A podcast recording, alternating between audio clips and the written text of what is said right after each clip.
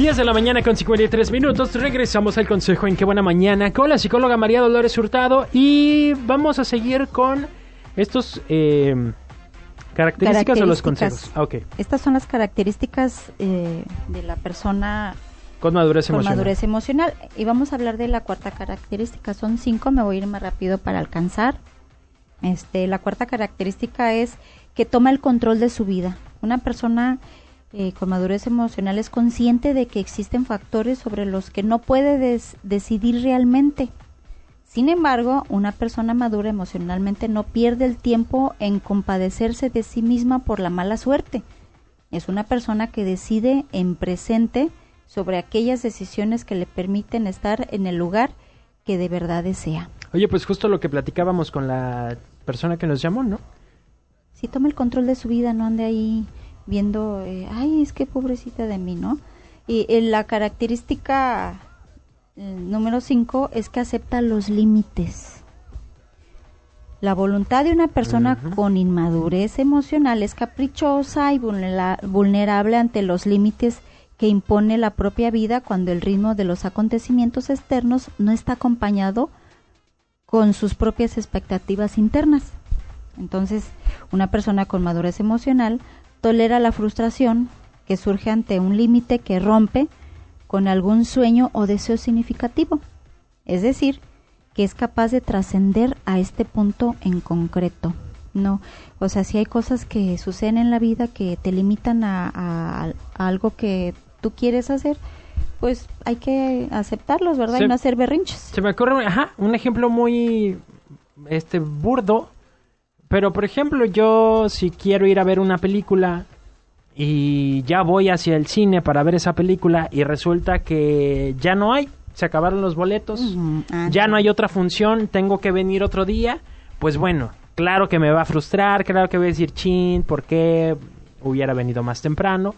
Pero el que yo logre tolerar el que pues ni modo, o sea, ya no se pudo, no sucedió, ni te peleas con la persona que te atiende, Sí. ni te peleas con tu pareja o con quien vayas al cine, Y no te simplemente pones tan de mal humor tanto tiempo.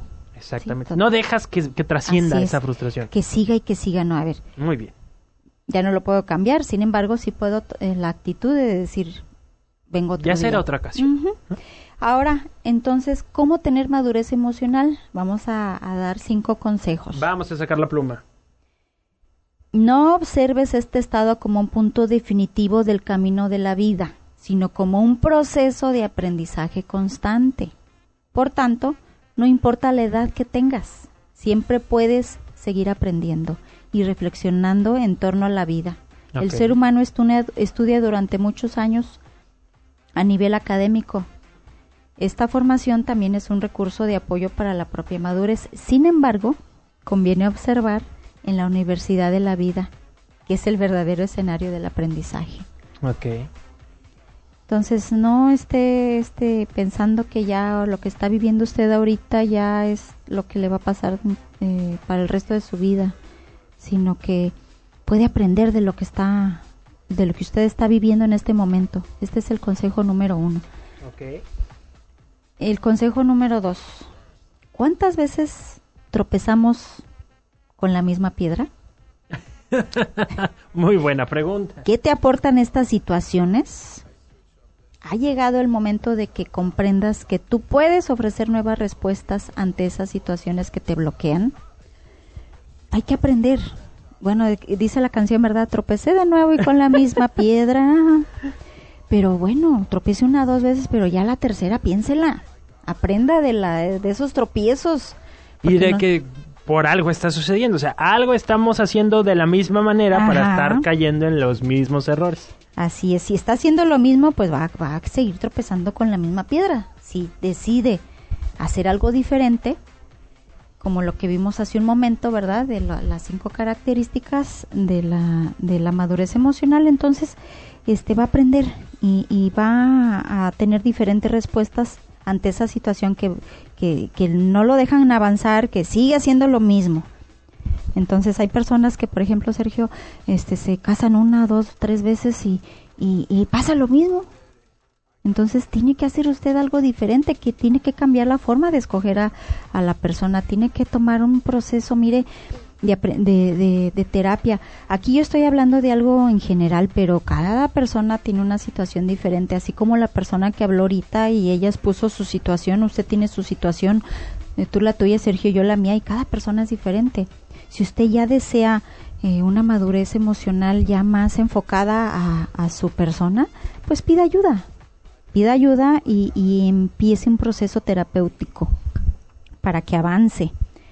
Entonces el consejo número tres es este que los demás no están en este mundo para cumplir sus expectativas en cada momento, así como usted tampoco está en la vida de eh, para asumir esta misión. Cada ser humano afronta el reto de la felicidad desde la responsabilidad y la libertad.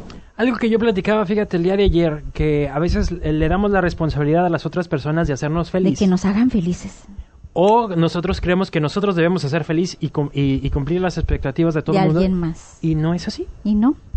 Usted va a buscar su felicidad. Obviamente, si una persona que está a un lado de usted, si, si esa persona también ya es feliz, pues van a compartir su felicidad. Pero, pero si esa persona no es feliz y, y piensa usted que usted la va a ayudar para que sea feliz, ¿qué cree? No va a ser así.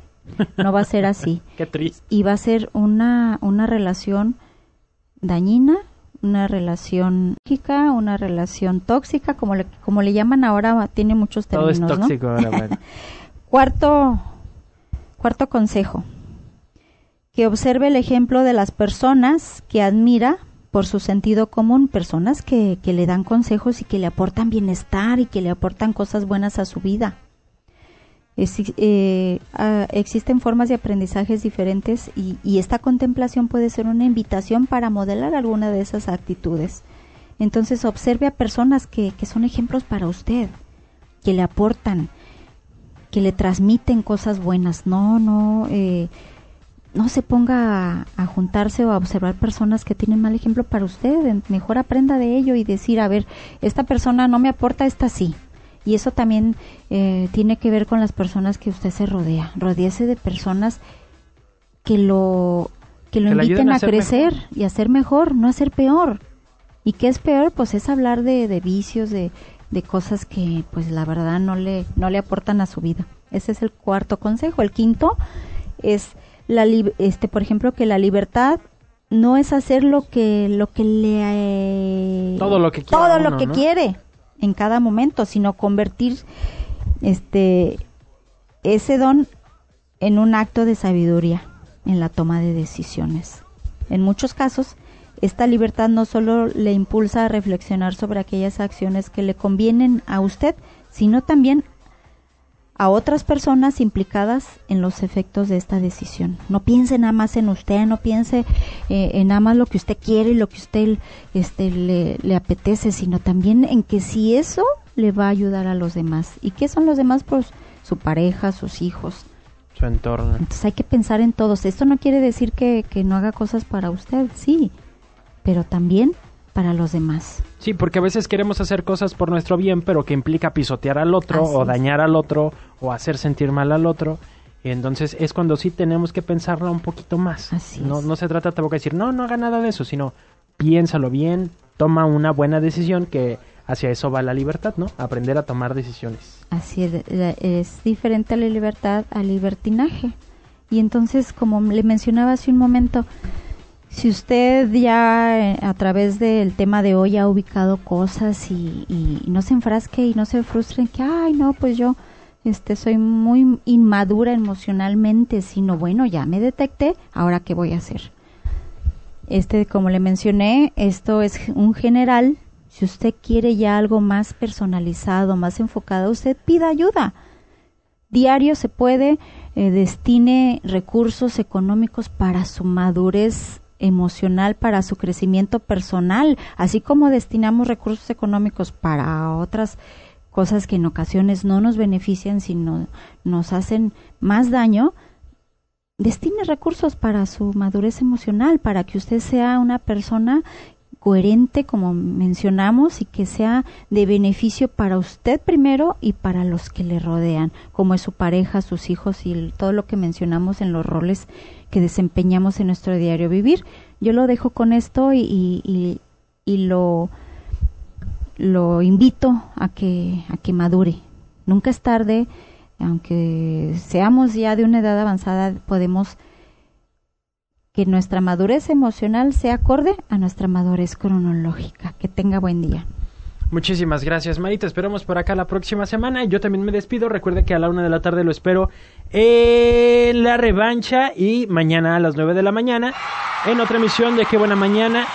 Mañana miércoles de Chiste Mañanero. Los dejo con el vivo de la calle. Pórtense muy bien. Feliz martes para todos.